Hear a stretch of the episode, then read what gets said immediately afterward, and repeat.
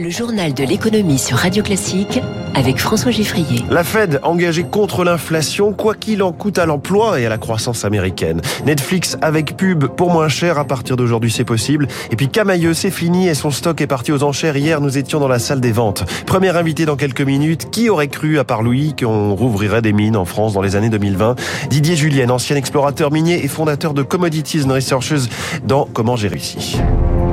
Radio Classique. Va-t-elle trop loin, la Fed, en augmentant à nouveau ses taux directeurs? En tout cas, elle y va. C'était attendu, mais la confirmation a quand même fait mal hier du fait des mots choisis par son président Jérôme Powell. Aujourd'hui, le comité de politique monétaire a augmenté ses taux d'intérêt de 75 points de base et nous continuons d'anticiper que de nouvelles hausses seront nécessaires, dit-il.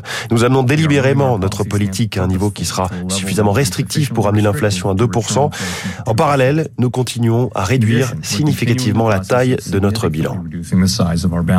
Ah, Jérôme Powell, président de la Réserve fédérale américaine, qui ajoute que cette politique va prendre encore un peu de temps. Réaction des marchés plutôt inquiète ou déçue par ce discours, puisque le Dow Jones a perdu 1,5%, le Nasdaq, a plongé de plus de 3%. Un peu plus tôt, le CAC 40 avait clôturé en baisse de 0,81% à 6276 points. Et en ce moment, le Nikkei est quasi stable, moins 0,06.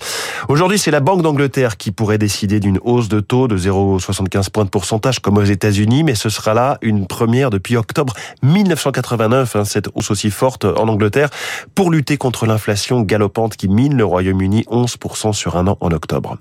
C'est l'arme anti-crise de croissance pour Netflix et l'arme anti-inflation pour ses utilisateurs. Netflix qui dégaine aujourd'hui son offre avec publicité. Bonjour Pierre Collat. Bonjour. Une petite révolution pour la plateforme de séries et de films. Une nouvelle offre d'entrée de gamme, tout de même payante. Alors à quoi ça va ressembler? Eh bien ça va ressembler à ce que connaissent déjà les utilisateurs de Netflix, mais en dégradé. Plus possible de télécharger séries et films à l'avance, c'était bien pratique dans le train. La qualité des vidéos est réduite, on ne peut regarder que sur un seul écran à la fois, tout le catalogue n'est pas disponible.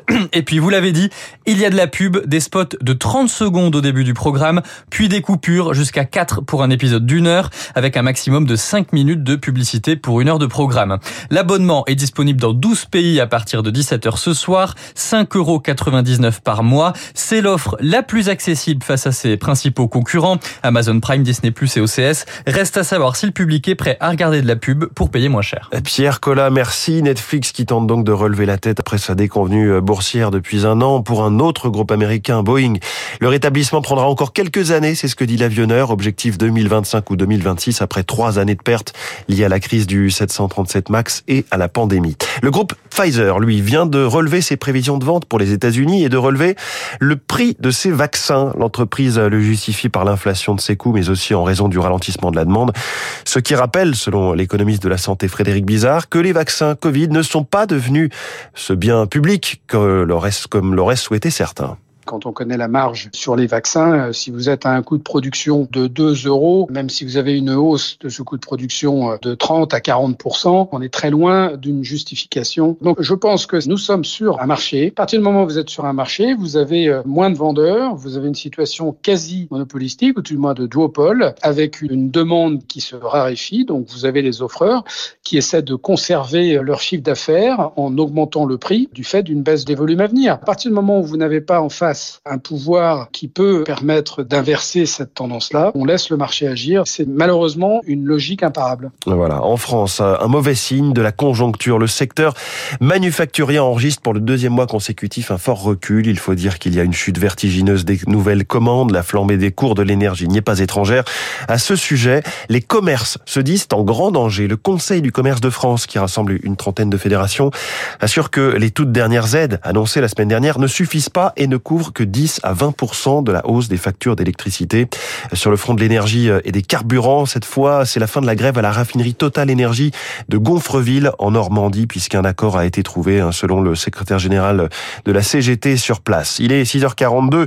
Le ministre de l'Intérieur, Gérald Darmanin, a présenté les contours de la future loi immigration qu'il portera début 2023 à l'Assemblée, avec notamment cette proposition d'un titre de séjour pour les métiers en tension, ce qui est vu euh, d'un bon œil hein, par le secteur de l'hôtellerie, de la restauration, notamment par Didier Chenet, président du GNI.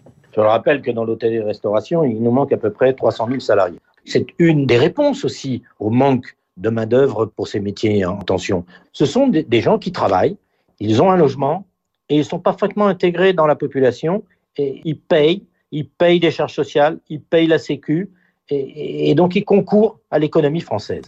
C'est l'épilogue d'une grande marque de prêt-à-porter. Hier, les stocks de vêtements de Camailleux, qui a été euh, liquidé, ont été vendus aux enchères pour 3 800 000 euros, 2 millions de pièces hein, sur place vendues pour payer les créanciers notamment. Lauriane Tout-le-Monde y était pour Radio Classique. Commençons par le lot numéro 1, donc environ 150 000 pièces. Une collection hiver encore jamais vue en rayon, des vestes, des jeans et de l'amertume pour ce fournisseur historique de Camailleux. Bah, à mon avis, j'ai fait les premières commandes. Donc en 1984, c'est le client qui peut représenter quoi 20-30% quand même, quoi, chez les affaires. Hein. C'est une belle marque, moi je trouvais, mais bon, et trop de dettes, trop ci, trop de là. J'ai 98 000. Votre numéro, s'il vous plaît. Dans la salle et sur Internet, une cinquantaine d'acheteurs internationaux et français, des solderies, des plateformes web. L'enseigne de déstockage au fil des marques est représentée par Chadia Rouillon. Il y a beaucoup de stocks, euh, hiver, été, c'est produits de bonne facture. C'est dommage que ça s'arrête. Je trouve ça triste. Hein. Comment une entreprise comme ça historique euh, tombe. Ce qui arrive aux autres peut arriver à chacun d'entre nous. 2 650 000, 2 660 000. Les stocks des entrepôts et des 500 magasins de Camailleux partiront finalement dans les mains d'un seul acheteur, Sébastien Jaffresse de la solderie Nose. D'ici 15 euh, jours, 3 semaines, cette marchandise va trouver une deuxième vie euh, maintenant au travers des magasins Nose. Le malheur des uns fait le bonheur des autres, commente un représentant des salariés de Camailleux, mais cela ne suffira pas à régler la dette de 250 millions d'euros. Dans les prochaines semaines, le nom de la marque sera lui aussi mis aux enchères. Mesdames, Messieurs, nous vous remercions. Nous vous remercions, mesdames, messieurs, pour cette vente. La Paris Games Week bat son plein à la porte de Versailles. C'est le salon du jeu vidéo qui revient après plusieurs années d'absence liées au Covid.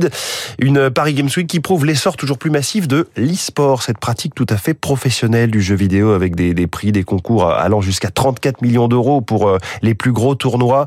Un écosystème hein, qui s'est mis, en, qui s'est mis en place, Eric Kioch. Venu des Pays-Bas Lorsqu'un match d'exhibition débute... Ils sont célébrés comme Mbappé ou Ronaldo, mais ici, les manettes remplacent les crampons. Ils sont champions d'e-sport, des professionnels du jeu vidéo qui n'ont rien à envier à leur homologue en short, avance Benjamin Robinet de la team Vitality, équipe phare française. On a des coachs, des préparateurs physiques, des préparateurs mentaux. C'est vraiment l'équivalent d'une équipe de sport traditionnelle. L'e-sport, ce sont aussi des milliers de fans prêts à payer pour regarder les parties sur ordinateur, comme dans le monde réel. En juin dernier, l'accord Hotel Arena a fait salle comble deux soirs de suite il y a une tension, euh, il y a des rivalités. Les audiences qui nous suivent euh, aiment ça, ça leur fait ressentir des émotions comme n'importe quel sport finalement. Un engouement qui se traduit en chiffres, plus 15% de croissance mondiale en 2021, plus 22% cette année. Principaux moteurs, les droits de retransmission et surtout les sponsors, analyse l'économiste Laurent Michaud. Ça mobilise les marques de luxe, de voitures qui ont besoin d'un effort hein, pour se faire reconnaître par cette jeune génération. C'est quelque chose qui est là pour s'installer définitivement. Preuve en est, l'e-sport s'invite aussi au JO en 2024, à Paris, cinq épreuves virtuelles, dont la voile et le cyclisme, auront lieu en préambule des Jeux. Eric Kioch pour Radio Classique à la Paris Games Week. Et puis un dernier mot pour vous dire que la Russie est retournée à l'accord céréalier hein, pour que le trafic puisse reprendre, notamment euh, exporter les, les, céréales ukrainiennes vers l'Europe et le reste du monde. Il est 6h46. Dans un instant, comment j'ai réussi? On va parler des mines.